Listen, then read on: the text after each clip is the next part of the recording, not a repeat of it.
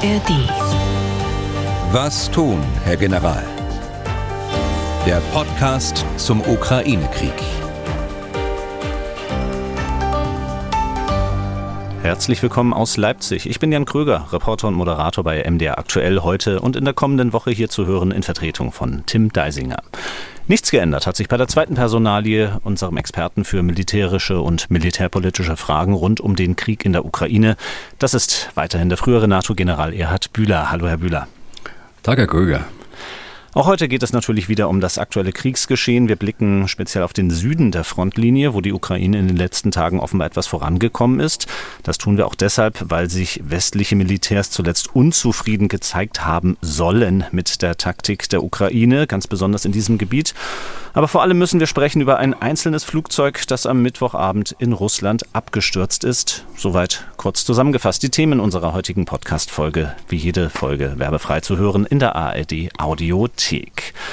Ja, Herr Bühler, das Flugzeug, das über Russland abgestürzt ist, das ich dort angesprochen habe, damit meine ich natürlich jenen Privatjet, der Wagner-Chef Prigozhin zugeschrieben werden kann am Mittwochabend abgestürzt. Sehr schnell danach hat die russische Luftfahrtbehörde eine Passagierliste veröffentlicht, auf der auch sein Name steht. Auch ein Telegram-Kanal der Wagner-Gruppe hat Prigozhins Tod vermeldet. Nur den einen zweifelsfreien Beleg dafür, den gibt es bislang nicht. Wie bewerten Sie denn die Informationen? Stand jetzt, wir unterhalten uns am Freitagvormittag um 11. Naja, das Flugzeug ist am Mittwochabend gestartet in Moskau und war auf dem Weg nach St. Petersburg. Das sind etwa 600, 700 äh, Kilometer. Und äh, nach 300 Kilometer, also da kann man davon ausgehen, dass sie die Reiseflughöhe längst erreicht haben, äh, da ist das Flugzeug äh, abgestürzt. Es gibt ein Bild äh, im Internet, sieht man das Flugzeug wie ein Stein runterfallen. Also er ist nicht langsam äh, runter, äh, runtergekommen, sondern der ist, äh, wie ich gerade sagte, wie ein Stein vom Himmel gefallen. alle Passagiere waren tot. die drei Besatzungsmitglieder und sieben Wagner-Leute, darunter soll Prigozhin gewesen sein, aber auch Utkin, der militärische Führer der Wagner-Gruppe und auch der Cheflogistiker und äh, der Sicherheitschef. Äh, wir haben, wie Sie gerade gesagt haben, noch keinen zweifelsfreien Beleg, aber es gibt natürlich die Äußerung von Putin, äh, dass er den Tod indirekt äh, bereits bekannt gemacht hat, indem er den Familien kondoliert hat. Äh, es gibt die eine oder andere Information auf Twitter, die ähm, äh, da sagt, äh, man hätte äh, Prigozhin schon anhand seiner verletzten Hand oder verstümmelten Hand identifizieren können, genauso wie Utkin wegen seiner vielen Tätowierungen, die er hat. Aber das sind natürlich auch keine zweifelsfreien Belege, die wird es erst geben, wenn die Obduktion da stattgefunden hat. Und das scheint jetzt zur Stunde zu sein. Ich habe vorhin Bilder gerade gesehen dass die äh, sterblichen Überreste dort angekommen sind und äh, jetzt untersucht werden. Was natürlich überhaupt noch nicht klar ist, ist die, die Ursache. Äh, und bei den Ursachen, da, da kann es ein ganz normaler Flugunfall sein, also ein technischer Schaden. Die Maschine kann abgeschossen worden sein durch eine Bodenluftrakete. Sie kann zur Explosion gebracht worden sein durch eine Bombe im oder am Flugzeug ja, das sind die drei Möglichkeiten. Und wenn man sich eine Bodenluftrakete anschaut oder auch eine Bombe anschaut, dann könnten es jetzt zwei, zwei Verursacher sein. Das könnte auf der einen Seite äh, die russische Seite sein und auf der anderen Seite die ukrainische Seite. Die ukrainische Seite hat sofort gesagt, damit haben wir nichts zu tun. Das ist auch plausibel. Bei diesen Entfernungen äh, äh kann keine äh, Bodenluftrakete der Ukraine diese äh, Maschine dort zwischen Petersburg und äh, Moskau treffen. Sie haben angefangen mit der Luftabwehrrakete als erster Möglichkeit. Was spricht dafür, was spricht dagegen? Naja, es spricht dafür, aber das ähm, wäre, wäre auch bei einer Bombe, die im, im Flugzeug oder am Flugzeug angebracht worden ist, äh, dass äh, das Flugzeug äh, wie ein Stein runtergefallen ist. Das heißt, dass, da kann man einen technischen Schaden fast ausschließen. Da würde das Flugzeug langsam an Höhe verlieren und vor allen Dingen würde die Besatzung ja auch einen Notruf absetzen, was ja auch nicht äh, der Fall war. Also insofern äh, reduzieren sich die beiden Möglichkeiten auf die äh, Bodenluftrakete oder eben die Bombe am oder im. Flugzeug. Und ähm, gibt es da eine Sache, zu der Sie tendieren, mehr als zu der anderen? Also ich glaube, eine, ein Abschuss einer Maschine ähm, zwischen Moskau und Petersburg äh, würde nicht unbemerkt bleiben, auch von den westlichen Radaren. Und äh, hätte auf jeden Fall ein, ein Risiko, äh, dass man den Urheber dann auch tatsächlich benennen könnte. Insofern tendiere ich zu, eher zu dieser Bombe im oder am Flugzeug als zu einer Bodenluftrakete. Sie haben eben schon Wladimir Putin angesprochen, der indirekt den Tod Prigozhins bestätigt hat. In den nächsten Minuten wollen wir mal schauen, wie jetzt eigentlich das Verhältnis zum Schluss war zwischen der russischen Staats- und Militärführung und Prigozhin und der Gruppe Wagner. Hören wir noch einmal kurz rein in die Äußerung von Wladimir Putin gestern. Prigozhina я знал очень давно. Ich kannte Prigozhin schon lange, seit Anfang der 90er Jahre. Er war ein Mann mit schwierigem Schicksal. Er hat in seinem Leben schwere Fehler begangen.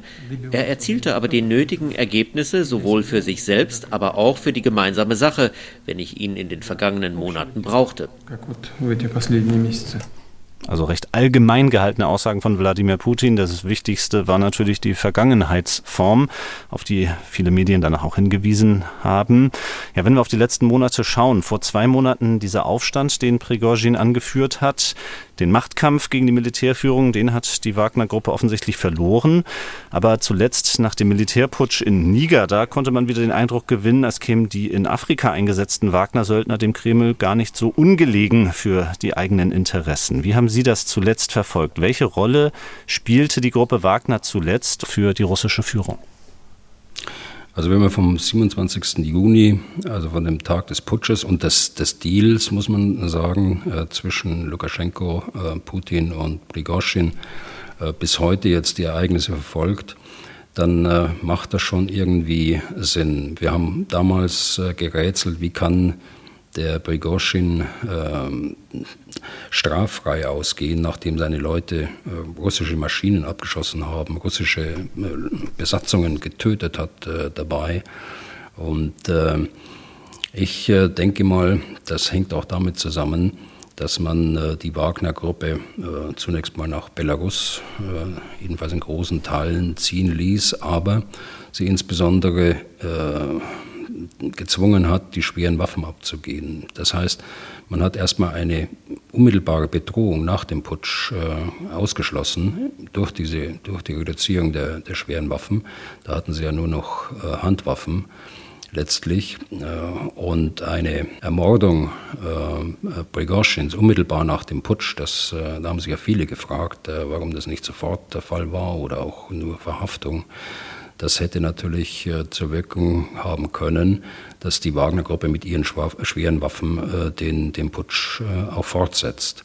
Ein Putsch, der von Prigozhin, und das wurde ja in den letzten mm, Wochen auch immer deutlich, sich nicht gegen Putin richtete, sondern eben äh, Putin sollte gezwungen werden, die militärische Führung hm. zu entlassen, den Verteidigungsminister, den Generalstabschef. das war der eigentliche Hintergrund dabei.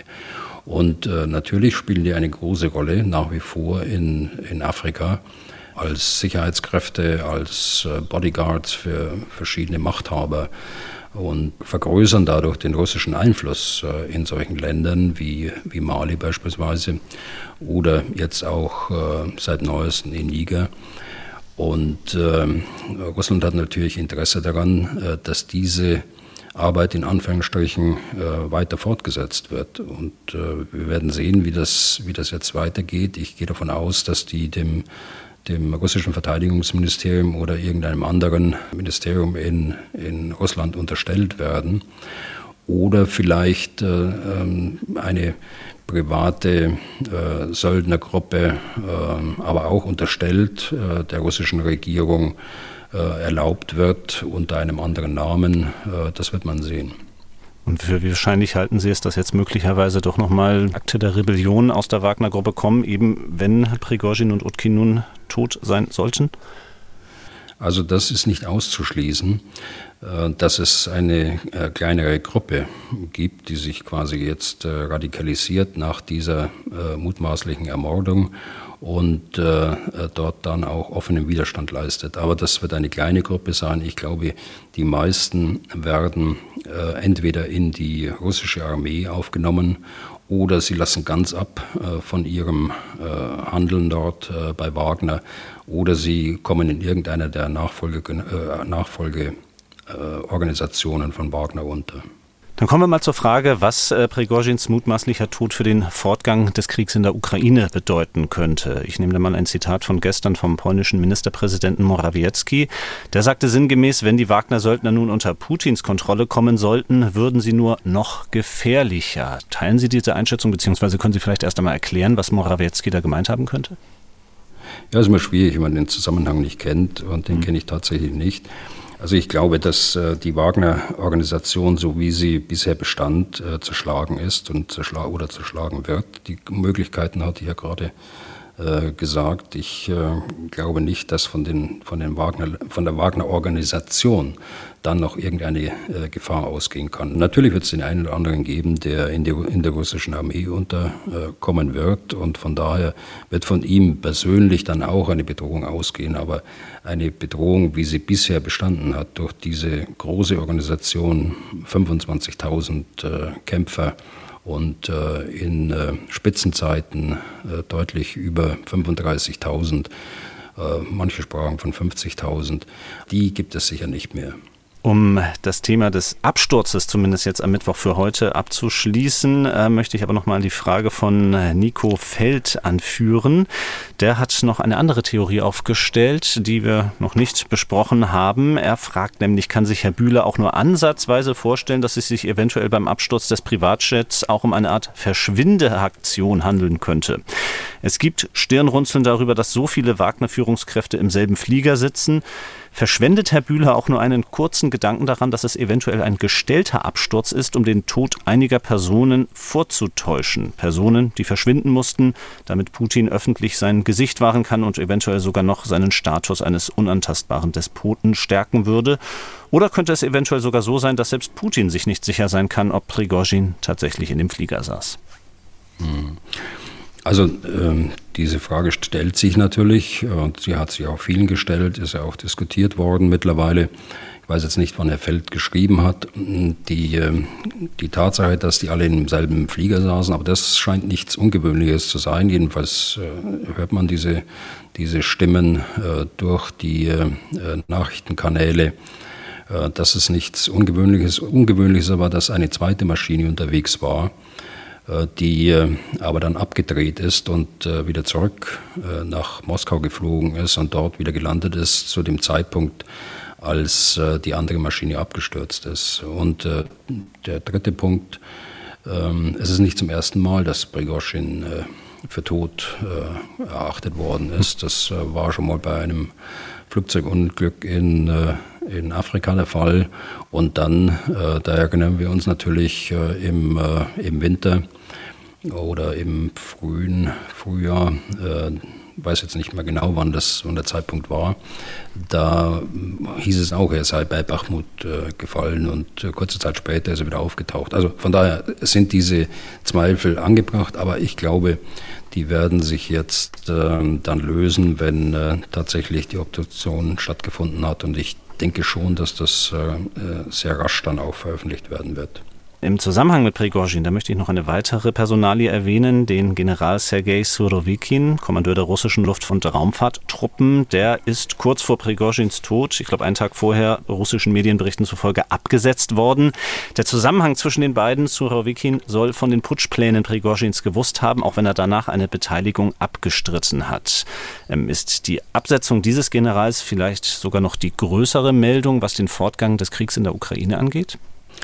Also der ist ja am 24. Juni schon äh, in Hausarrest gekommen mhm. oder in Haft, wie auch immer man das nennen will. Er hat äh, versucht, an diesem Tag dann in einem Video, hm, das äh, etwas eigenartig wirkte, auf viele Beobachter äh, dann auch äh, Prigozhin versucht zu überreden, äh, die, den Vormarsch auf Moskau zu stoppen. Ähm, aber er ist seither nie wieder aufgetreten, sondern er war mutmaßlich unter Hausarrest gestanden oder in Haft ge gewesen. Er hatte zwei Funktionen. Äh, einmal war er äh, Befehlshaber der Luftstreitkräfte Russlands, also Gesamtrusslands, und äh, war in einer Doppelhutfunktion Befehlshaber von Oktober bis Januar 23 in der Ukraine und äh, anschließend, als dann der Generalstabschef selbst übernommen hat, Ende Januar, glaube ich, war es äh, 2023, da ist er dann äh, zum Stellvertreter gemacht worden äh, mit äh, zwei äh, wesentlichen Aufgaben. Auf, auf, der einen Seite war er natürlich Stellvertreter von Gerasimov dann vor Ort, aber er sollte eben auch die Verbindung zu Wagner halten. Und ähm, er hatte ganz offensichtlich äh, große persönliche Verbindungen mhm. zu Prigozhin selbst. Und äh, Sie wissen, Prigozhin hat ja damals die militärische Führung sehr stark kritisiert und offensichtlich wollte man versuchen, mit diesem, mit diesem Zug dann Prigozhin auch in gewisser Weise zu kontrollieren. Aber was er äh, tatsächlich in seiner Zeit als Befehlshaber und danach äh, gemacht hat im, in der Ukraine, da würde ich äh, zwei Dinge hervorheben. Auf der einen Seite die, äh, die Luftangriffe äh, gegen die zivile Infrastruktur, gegen die Energieinfrastruktur den ganzen Winter über. Das muss er wohl mitverantworten. Und zum Zweiten wird ihm zugeschrieben, diese Verteidigung gerade in der Südukraine, aber auch ähm, Donetsk bis hoch nach Luhansk, mhm dann konzipiert zu haben und äh, auch die russischen äh, Kräfte dann auf eine Art bewegliche Verteidigung im Rahmen dieser großen äh, Verteidigungsstellungen dann äh, auszubilden und einzustellen. Wenn wir es vielleicht zusammenfassen können, ehe dann wir dann auch auf die aktuelle Lage, auf das aktuelle Kriegsgeschehen eingehen. Was wird das jetzt für einen Einfluss haben auf den Krieg in der Ukraine? Vor allem eben der Tod von Prigozhin. Also ich glaube, das äh, wird keinen großen Einfluss haben. Äh, Prigozhin hat sich äh, im Grunde genommen schon ab Mai dort abgemeldet aus diesem Krieg. Er ist ja dann wochenlang mit seinen Wagner-Leuten in Erholungscamps gegangen. Und ich glaube nicht, dass auch jetzt der Tod dort von ihm und von Utkin wesentlich für den Kriegsverlauf sein werden. Für Wagner ist das natürlich, hat das natürlich schon äh, Konsequenzen und äh, das sagte ich ja gerade schon, dass sie die Organisation als solche äh, spätestens jetzt auch äh, zerschlagen ist und äh, sie kann nicht mehr in den Krieg eingreifen. Aber für den Gesamtverlauf des Krieges, glaube ich, ist das nicht entscheidend. Äh, entscheidend sind aber viel mehr andere Dinge, die dann in das Innere Russlands hineinwirken. Wie ist die Frage zu beantworten, hat Putin seine seine Basis, seine Machtbasis gestärkt jetzt, äh, wenn wir davon ausgehen, dass das ein, ein Attentat war, das von ihm selbst äh, autorisiert worden ist. Oder äh, ist, der, ist seine, seine Stellung geschwächt, nämlich dadurch geschwächt, dass es offenkundig ist, dass er nicht mehr alle Zügel in der Hand hat. Dann kommen wir mal zu einigen Meldungen rund um die aktuelle Lage aus den letzten Tagen. Beginnen möchte ich diese aktuelle Lage mit einem weiteren Abschuss, der auf russischem Gebiet stattgefunden hat. Eine vielbeachtete Meldung der letzten Tage.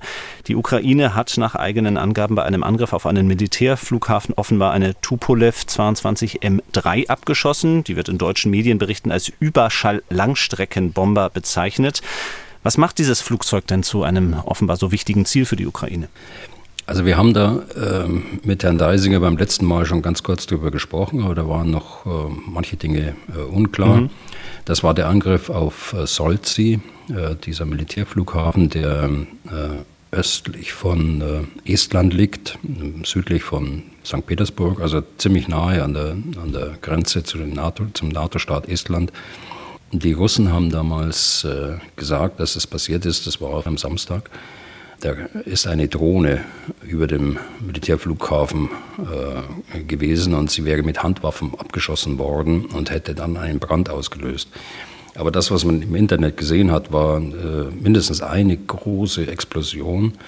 Und von daher haben wir damals schon äh, das so beurteilt, dass da mindestens eine Maschine zerstört worden ist.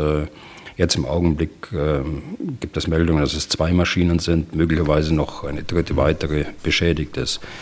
Diese Langstreckenbomber äh, vom Typ Tu-22 in der modernsten äh, Version sind strategische Bomber der, der, Russen, ein großer Überschallbomber mit, äh, mit einer Geschwindigkeit von äh, 2500 äh, Kilometer, meine ich, kann er erreichen. Ein wirklich äh, großes Gerät, 50 Meter lang, 30, 40 Meter breit, je nachdem, wie die Schwenkflügel ausgefahren sind. Und äh, vor allen Dingen, dieser Bomber kann äh, Marschflugkörper tragen und insbesondere den gefürchteten äh, CH-22 Marschflugkörper, der gegen große Schiffe eigentlich äh, konzipiert ist, aber von äh, den Russen vom Flugzeug aus über große Entfernungen, äh, zum Teil über dem Kaspischen Meer, auf Ziele an Land in der Ukraine eingesetzt wird und wurde.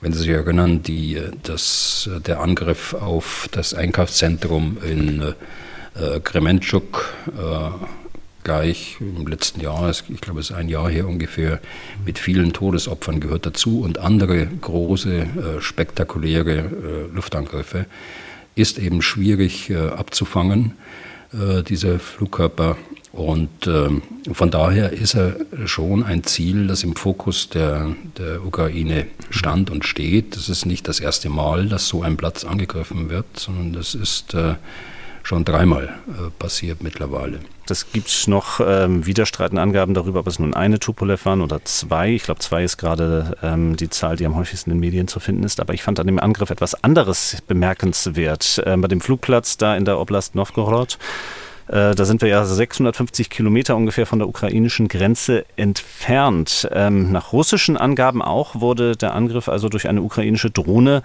ausgeführt. Äh, wenn wir aber nun mal diese Reichweite und wir offenbar auch die Feuerkraft zugrunde legen, was ist das denn für eine Waffe, die die Ukrainer da in ihrem Arsenal haben? Also die Russen sprechen selbst von einer Drohne, mhm. einer Quadcopter-Drohne. Das ist so ein Gerät, ähm, halber Meter oder bis zu einem Meter mit vier Rotoren oben äh, drauf. Also dieses, diese, so eine Drohne kann nicht über 650 Kilometern äh, ins Ziel gelenkt werden. Das halte ich für ausgeschlossen, sondern die ist irgendwo aus der Umgebung äh, auf diesen Flugplatz äh, äh, geschickt worden. Auch nicht äh, viel mit Sprengstoff beladen äh, sondern eher eine kleine Menge. Insofern äh, ist das der Treffer, der dort äh, erzielt worden ist, oder beziehungsweise die Wirkung, die, die, die dort erzielt worden ist. Ich glaube, das war so nicht beabsichtigt, sondern das war eher ein, ein Glückstreffer, weil auch die, die Langstreckenbomber, und das sieht man auf Bildern, aus dem, die aus Satelliten ge, gemacht worden sind, weil diese Langstreckenbomber dicht an dicht gestanden sind. Und das ist normalerweise nicht der Fall. Es hat auch erhebliche Kritik gegeben im äh, Informationsraum, im russischen Informationsraum durch die Militärblogger, wie das angehen kann. Das ist auch äh, nicht üblich, äh, sondern die solche wichtigen Geräte, die sind äh, so untergebracht, dass sie abgeschirmt sind, also durch Erdwelle äh, geschützt sind äh, dass eben das nicht eintreten kann, wenn eins getroffen wird, dass dann äh, gleich zwei oder drei andere auch mit beschädigt oder gar zerstört werden. Ich greife das gleich mal auf. Ähm, der britische Geheimdienst hat geschrieben in seiner Beurteilung, das ist mindestens der dritte erfolgreiche Angriff auf einen Langstreckenflugplatz, was erneut Fragen über die Fähigkeit Russlands aufwirft, strategische Standorte tief im Landesinneren zu schützen. Äh, was meinen Sie? Wirft der Angriff Fragen auf oder liefert er sogar Antworten? Na, er wirft Fragen auf und die, die haben Sie ja äh, genannt ähm, und das wird ja auch stark kritisiert äh, in Russland, dass äh, dort eine Drohne überhaupt über diesen Militärflugplatz, auf diesen Abstellplatz geschickt werden kann.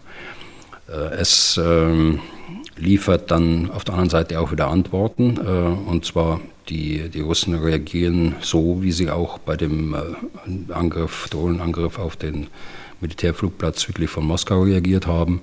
Sie ziehen die Langstreckenbomber zurück. Das heißt, neueste Bilder jetzt ähm, zeigen, dass der Platz leer ist, Abstell, die Abstellfläche, die vorher mit zwölf Bombern belegt war, die ist jetzt leer. Die sind also auf andere Basen tief in der, in der Russischen Föderation dann verlegt worden und stellen von daher äh, nicht diese unmittelbare Bedrohung dar, dass äh, sie kurze Anflugwege haben. Sie steigen praktisch auf, lösen damit Luftalarm in der Ukraine aus, ohne dass sie eine Waffe abgefeuert haben. Aber das ist natürlich, wenn sie im, Osten der Russischen Föderation sind, äh, ein, ein, ein, Zeitgewinn auch für die Luftverteidigung in der Ukraine. Und nun hatten Sie schon gesagt, ähm, dass äh, die ukrainische Drohne, von denen auch die Russen gesprochen haben, ähm, nicht in der Lage sei, diese 650 Kilometer zu überwinden. Die offene Frage, die wir davon natürlich haben, was war es denn Ihrer Meinung nach stattdessen? Ja, dann, dann bleibt ja nur, wenn es tatsächlich so ein Quadcopter ist, äh, dass er aus der unmittelbaren Nähe äh, des, äh, des Flugplatzes gestartet worden ist und per Video Fernsteuerung in das Ziel gelenkt worden ist. Andere Möglichkeiten gibt es nicht. Und sicher, die Ukraine hat große Drohnen, das wissen wir ja, umgebaute ehemalige Aufklärungsdrohnen. Aber das war es ja nicht nach äh, Einschätzung äh, der Russen und nach ihrer äh, Meldung, sofern das stimmt, was die Russen da sagen. Heißt also, ähm, irgendjemand von ukrainischer Seite muss äh, die Drohne erst einmal dorthin geschafft haben? Ja, oder also entweder durch die ukrainische Seite, durch äh, irgendwelche äh, Geheimdienstleute oder Partisanen. Es kann aber auch sein, dass es russische Widerstandskräfte sind, die äh, ja schon häufiger aufgetreten sind mit äh, Angriffen auf die, auf die äh, Eisenbahninfrastruktur beispielsweise. Es gibt auch ähm, die, den einen oder anderen Drohnenangriff, der bisher noch nicht geklärt ist, beispielsweise auf den Kreml, auf den Kreml-Turm. Äh, da ist ja eine kleinere Drohne äh, abgestürzt, die offenbar vorher abgeschossen worden ist. Also äh, das sind alles offene Fragen bei, bei diesen Drohnenangriffen, denn mit diesen kleinen Drohnen kann man keine 700 Kilometer überwinden. Was mich ja auch als militärischen Laien interessiert, aber ich glaube auch viele von unseren Hörern, die gedient haben, haben natürlich in ihrem Alltag damals nichts mit Drohnen zu tun gehabt. Ähm, wie läuft so ein Angriff ab? Aber äh, vielleicht auch auf der anderen Seite, wie lässt sich so ein Drohnenangriff verhindern? Naja, äh, also wie läuft er ab? Es gibt ja unterschiedlichste äh, Drohnen mit unterschiedlichen Zielsystemen, Drohnen unterschiedlicher Größe, das kann man nicht verallgemeinern.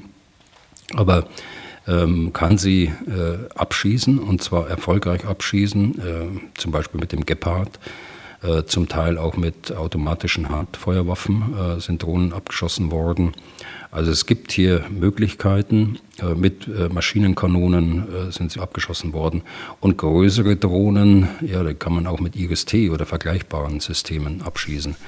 Nur, man muss natürlich das, das Gebiet dann auch durch die entsprechenden Luftverteidigungsmittel geschützt haben. Und das ist ganz offensichtlich dort nicht der Fall. Oder man war zu, man war zu schludrig oder zu ähm, optimistisch, dass äh, der Platz nicht getroffen werden kann und das hat sich eben als falsch herausgestellt und eben deshalb auch die, die Kritik äh, der, der russischen Militärblocke versuche jetzt mal von diesem einzelnen Vorfall den Blick wieder zu weiten. Ähm, wir kommen zur Frage von Max Fahler. Er fragt im Grunde genommen, äh, was solche einzelnen Abschüsse, solche einzelnen Meldungen für den Gesamtverlauf des Kriegs bedeuten. Ähm, Max Fahler schreibt also, oft ist es den einschlägigen Nachrichtenportalen ein Artikel wert, konkret über zerstörtes Kriegsgerät zu berichten. Regelmäßig liest man Schlagzeilen wie sechs gepanzerte Fahrzeuge und zwei Panzer zerstört.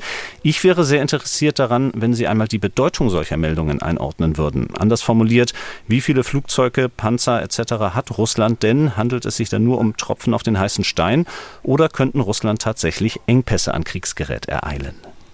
Ja, also solche Schlagzeilen gibt es äh, natürlich die auch häufiger mal äh, wiederholt werden, die auch schon ein bisschen älter sind und man hat den Eindruck, das passiert schon wieder. Äh, auch das gibt es. Äh, es muss eben eine Schlagzeile reißerisch sein, damit man äh, dieses Nachrichtenportal dann auch ähm, detailliert aufruft. und äh, dann eben auch die, die Werbung mit konsumiert. Naja, das wissen wir beide ja. Aber richtig ist, wenn sechs gepanzerte Fahrzeuge und zwei Panzer zerstört werden, ist es natürlich ein, ein taktisches Ereignis, das für die, die Soldaten vor Ort äh, erstmal dramatisch ist, äh, auch für das Umfeld der Soldaten, für ihre Einheit, für, also die Kompanie, das Bataillon. Das ist, äh, das darf man nicht kleinreden, das ist eine ganze Menge. Aber und äh, darauf zielen sie ab, wie mhm. passt das ins, ins große Bild. Also Russland hat etwa 12.000 bis 15.000 äh, Panzer. So in diesem Spektrum bewegen sich die Zahlen. Äh, ich gehe davon aus, dass äh, es noch mehr sind, äh, denn Russland hat selten, wie wir jetzt feststellen, nach anderthalb Jahren Krieg ähm, Gerät vernichtet, sondern die haben das irgendwo eingelagert. Auch alte Panzer T-62 sind ja schon aufgetreten, die längst aus dem aktiven Dienst verabschiedet worden sind. Also man kann durchaus davon ausgehen, wenn man diese Lagerbestände auch noch dazu nimmt, die natürlich großenteils äh, aufgearbeitet werden müssen, dann kann man noch ein paar tausend mit drauflegen. Also es sind äh, schon ganz erhebliche Mengen. Äh, so, wenn man jetzt dagegen rechnet, äh, was ist zerstört worden, äh, dann nehme ich immer gerne die Oryx-Datenbank, weil die tatsächlich das äh, verifiziert, ist tatsächlich der Panzer ausgefallen. Das wird dokumentiert, entweder mit einem Video oder mit mit einem Bild. Und äh, da äh, spricht Oryx von etwa 1200 zerstörten äh, Kampfpanzern, also nicht, nicht nur beschädigt, sondern eben zerstört. Und äh, im Übrigen, das ist auch bemerkenswert, äh, von 550 äh, Kampfpanzern, die durch die Ukraine erbeutet worden sind. Insbesondere im letzten. Herbst war das da im Raum Kharkiv. Die Ukraine benennen die, die russischen Verluste bei Kampfpanzern höher. 4300 äh, ist die, ist die neueste Zahl. Allerdings rechnen die immer rein, die äh, Kampfpanzer, die auch beschädigt äh, worden sind, die man aber auf der anderen Seite nach einiger Zeit wieder dann auf das Gefechtsfeld schicken kann. Also so in dieser Größenordnung bewegt sich das. Ich habe jetzt mal die Panzer als Beispiel genommen, aber bei den Flugzeugen ist es ähnlich. Aber wenn wir mal die letzte Frage von Herrn Fahler nochmal aufgreifen, Engpässe sind da noch nicht zu erwarten, oder? Nein, äh, Engpässe äh, sind da nicht zu erwarten. Äh, das sind äh, auch trotz der, der hohen Verluste. Allerdings äh, ist das, ähm, das Aufarbeiten dieser, dieser Kampfpanzer, sofern sie nicht im aktiven Dienst sind, äh, schon aufwendig. Wir erinnern uns, vor einigen Monaten haben die, die Werkstätten in Russland nicht ausgereicht, um diese Mobilisierung des Geräts dann auch wieder zu, zu ermöglichen. Und äh, da hat dann Lukaschenko seine, die Werkstätten in Belarus an, angeboten. Das ist auch angenommen worden und sie sind dann in Belarus äh, instand gesetzt worden. Nun schauen wir endlich, kann man fast sagen, auch in dieser Podcast-Folge auf äh, das ukrainische Gebiet. Äh, am Dienstag haben Sie mit Herrn Deisinger vor allem auf den nördlichen Teil der Frontlinie geschaut, also das, was rund um Bachmut und Kupiansk passiert. Äh, nun haben ukrainische Truppen offenbar im Süden Fortschritte gemacht, rund um den Ort Robotine in der Oblast Saporischia. Wie ist dort die aktuelle Lage? Wie schätzen Sie die ein? Vielleicht ein Satz vorweg äh, zu den anderen Gebieten. Im Norden mhm. ist äh, das äh, unverändert. die Russen äh, greifen weiter an in einer Linie Kupiansk, Svatove bis runter nach äh, Kremina, äh, haben aber keinen durchgreifenden Erfolg. Das äh, liegt daran, dass sie keine Reserven mehr haben und dass sie jetzt irgendwann auch mal den Punkt erreichen, an dem sie ihre Angriffe nicht mehr nach, äh, nach Westen weiter vortragen können. Und äh, ich glaube, der Punkt scheint erreicht zu sein. Bachmut, die Lage unverändert im Süden und im Norden äh, Bachmut äh, wird weiter angegriffen. Äh, die Stadt Bachmut wird ausgespart und es gibt lokale Angriffe der Russen auf der anderen Seite im Raum Avdivka und Marinka. Die, das liegt etwas südlich von Bachmut. Aber zu, zu Punkt jetzt ähm, äh, Südukraine, da haben wir die beiden äh, Angriffsachsen, die westliche Angriffsachse Richtung Melitopol und die östliche Angriffsachse Richtung Berdjansk. Äh, dort ist es so, dass äh, in den letzten zwei Tagen, gerade im Westen, auf der westlichen Achse, äh, erhebliches, erhebliche Fortschritte erreicht worden sind.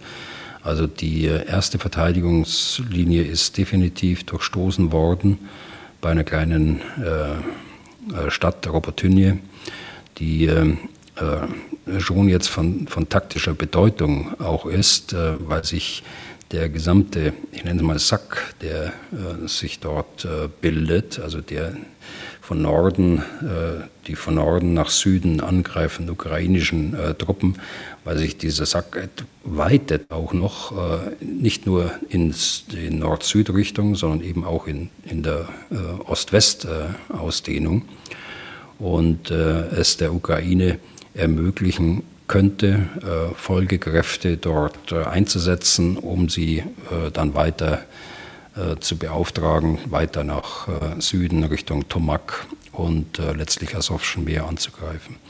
Also das ist eine, eine gute taktische Ausgangsposition jetzt, mhm. um einen operativen Durchbruch dann auch zu wagen und ihn möglicherweise zu realisieren. Im Osten ist es äh, nicht so äh, augenfällig. Das war vor einer Woche, vor einer Woche gerade andersrum. Das äh, ändert sich auch über der Zeitachse, zeigt auch, dass die Ukrainer durchaus den Schwerpunkt ähm, verlagern, entweder mal West oder mal Ost heftiger angreifen das äh, ist, gehört äh, ganz sicher auch zu diesem großen operativen Plan ihrer äh, Großoffensive, nicht nur auf einen Punkt äh, zu zielen.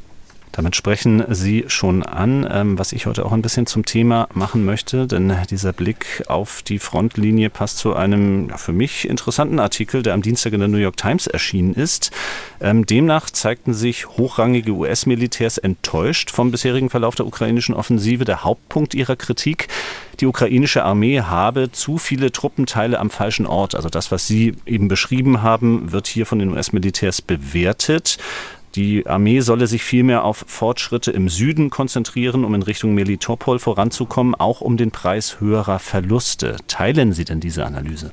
Nein, die teile ich nicht. Aber ich will erstmal zum Grundsätzlichen was sagen. Man muss immer vorsichtig sein, gerade bei den äh, amerikanischen Zeitungen, dass es nicht nur die New York Times, sondern es war vor einigen Tagen auch die Washington Post, die stützen sich gerne auf ähm, sogenannte Officials, äh, wie es dann mhm. im Originaltext heißt, ab.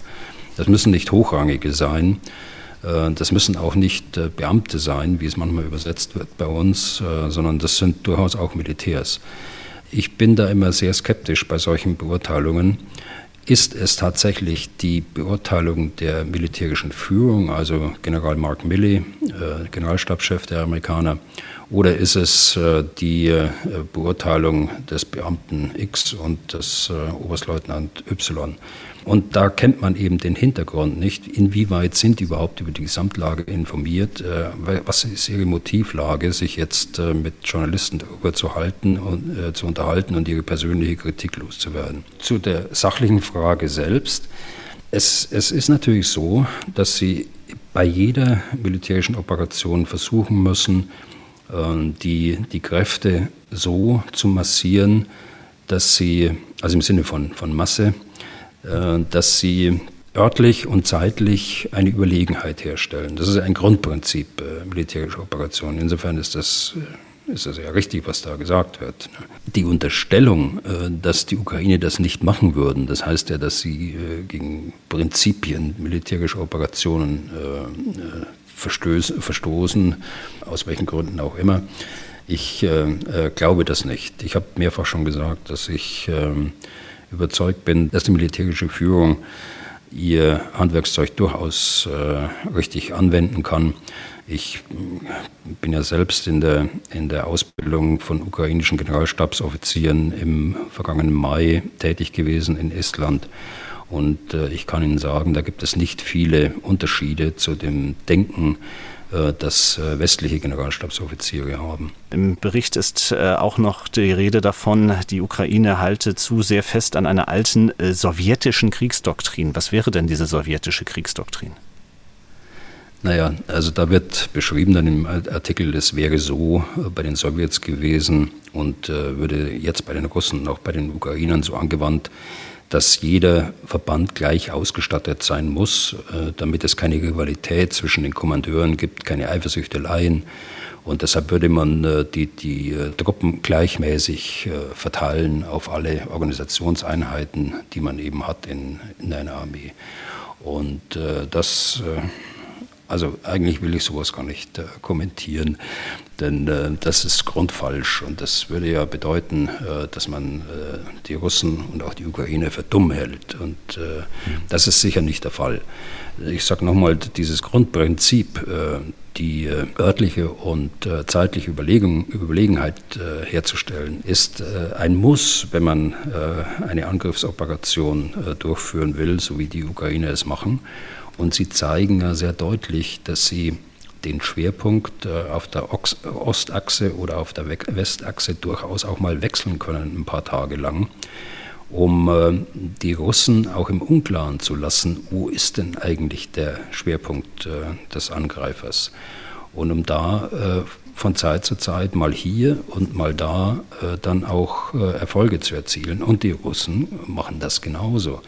Ich meine, die Russen sind äh, in der Lage gewesen, Reserven äh, von einem Teil der Ukraine in, die, in, den anderen Frontabschnitt zu verlegen. Sie verlegten äh, gerade vor kurzem erst die, die siebte Luftlandedivision aus dem, aus dem Raum Cherson in den Raum äh, Saporischia, nicht als operative Reserve, sondern zur Verstärkung der Truppenteile. Das heißt, auch in der russischen Armee aber auch in der ukrainischen Armee ist äh, die Verstärkung von Truppenteilen durchaus gang und gäbe und äh, ist auch sichtbar, wenn man sich den Verlauf des Krieges auch anschaut. Einmal zurückkommen möchte ich noch auf diesen Bericht der New York Times. Ähm, darin erwähnt wird auch eine Videokonferenz vom 10. August, an der sich unter anderem US-Generalstabschef Milley beteiligt hat, sein britisches Pendant Tony Radakan und eben auch der ukrainische Oberkommandierende Valery Salushny. Und demnach soll Salushny seinen Kollegen aus dem Westen zugestimmt haben bei dieser Analyse. Halten Sie das für plausibel? Also die Reporter schreiben ja selbst, äh, der New York Times, äh, dass sie mit keinem dieser Teilnehmer gesprochen haben. Das äh, dürfte auch eine, eine Videokonferenz sein, im ganz kleinen Kreis. Die Informanten, die sie da haben, die haben das auch vom Hören sagen. Das heißt, sie sind irgendwann gebrieft worden, heißt das im Originaltext. Und diese, diese Videokonferenzen, an der hat übrigens auch der, der äh, General Chris Cavoli, der mhm. Oberkommandierende der NATO für, für Europa, äh, auch teilgenommen. Da wird äh, gesprochen darüber dann, äh, über, über den Kriegsverlauf, dann äh, berichtet Saluschny und dann werden Fragen gestellt. Äh, da kann durchaus mal eine Frage sein, dass man, dass man fragt, geht das nicht schneller? Äh, kann man nicht äh, von irgendwoher operative Reserven generieren, die man dann dort auch einsetzen kann? Also so also ein operatives Gespräch, äh, so muss man sich das vorstellen. Das heißt noch nicht, dass die Teilnehmer dieses Gesprächs dann die Auffassung haben, wie sie in der Linie der Berichterstattung der New York Times zum Ausdruck kommt. Das will ich damit sagen. Und mehr noch, die äh, die Reporter haben ja auch mit keinem dieser äh, genannten Herren dort direkt gesprochen, sondern die Informanten, die äh, waren auch bei dem Gespräch auch nicht dabei, sondern die haben das vom Hörensagen auch bekommen. Also man muss da aufpassen, dass man nicht ähm, Kritik dort aufnimmt und glaubt, dass die Kritik tatsächlich auch bei den führenden Militärköpfen dort von Großbritannien, der NATO und der USA dann auch geteilt wird. Natürlich äh, hätte sich das äh, jeder gerne schneller äh, gewünscht, aber äh, wir wissen alle nicht die, äh, die operativen Planungen, wir wissen nicht die Ziele. Und äh, deshalb ist es auch schwierig, wie man wie kann man den Erfolg messen? Wie kann man das einschätzen? Ist das jetzt äh, in Linie mit den Planungen oder geht es jetzt alles äh, durcheinander oder drunter und drüber? Nein, es geht es nicht. Es geht langsamer sicher, als sich jeder das gewünscht hat. Aber es ging eben äh, nicht schneller aus den Gründen, die ich schon genannt habe. Einmal Schonen der eigenen Kräfte auf der einen Seite und äh, Operationsplanung ist das eine, aber der Gegner hat auch ein Wort äh, mitzureden. Und äh, die Russen sind da durchaus gut in ihrer äh, Verteidigungsoperation. Äh, die sie durchaus äh, auch beweglich führen und nicht nur in, im Schützengraben sitzen. Dann äh, kommen wir mal wieder zurück zu dem, ähm, was sich jetzt der Ukraine da vielleicht konkret ermöglicht hat, ähm, rund um Robotine, da rund um Süden in der Oblast Zaporizhia. Sie haben schon angedeutet, ähm, wie das jetzt weitergehen könnte. Sind da jetzt schnelle weitere Fortschritte zu erwarten? Nein, ich glaube nicht. Ähm, das, das dauert alles seine Zeit. Äh, die, eine der der Grundsatz der Ukraine ist ja auch, äh, das Leben der eigenen Soldaten äh, nicht zu gefährden und die Verluste so gering wie möglich zu halten. Sie kommen natürlich vor, sie haben Verluste, sie haben mehr Verluste, als sie vorher in der Verteidigung hatten.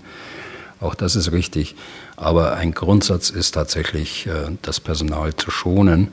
Ist ja auch verständlich, denn die ukrainische Armee ist deutlich kleiner als die russische Armee und hat deutlich weniger Soldaten dann auch, äh, die sie mobilisieren können aus dem wesentlich kleineren ukrainischen Volk.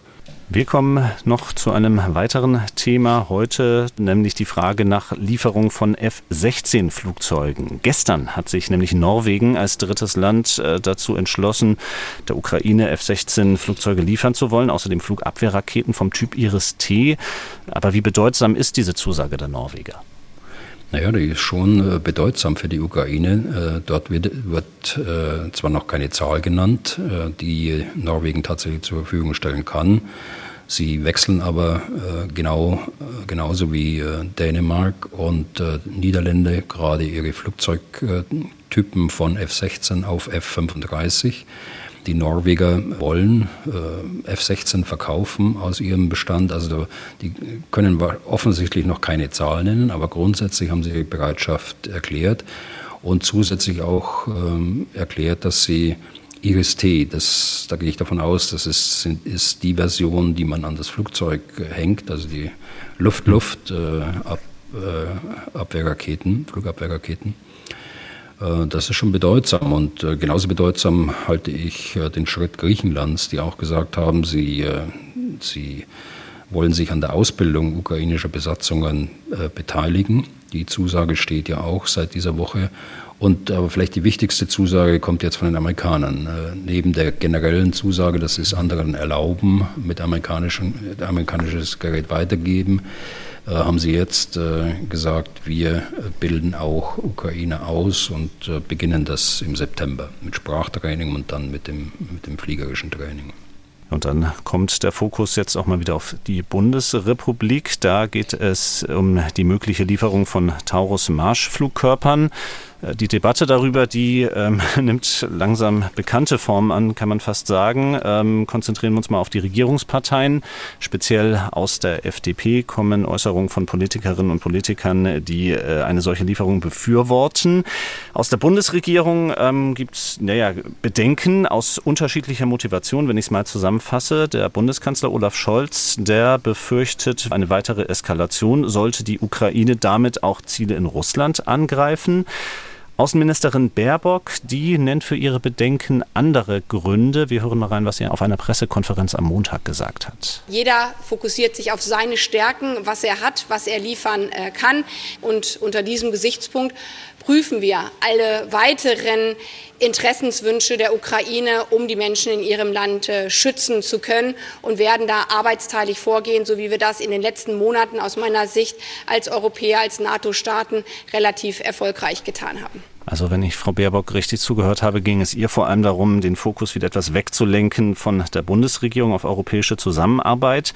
Äh, in einer anderen Pressekonferenz einen Tag später sagte sie dann auch noch, es müsse erst einmal intensiv alles Technische geprüft werden. Zitat, die Marschflugkörper müssen ja auch irgendwo angebracht werden.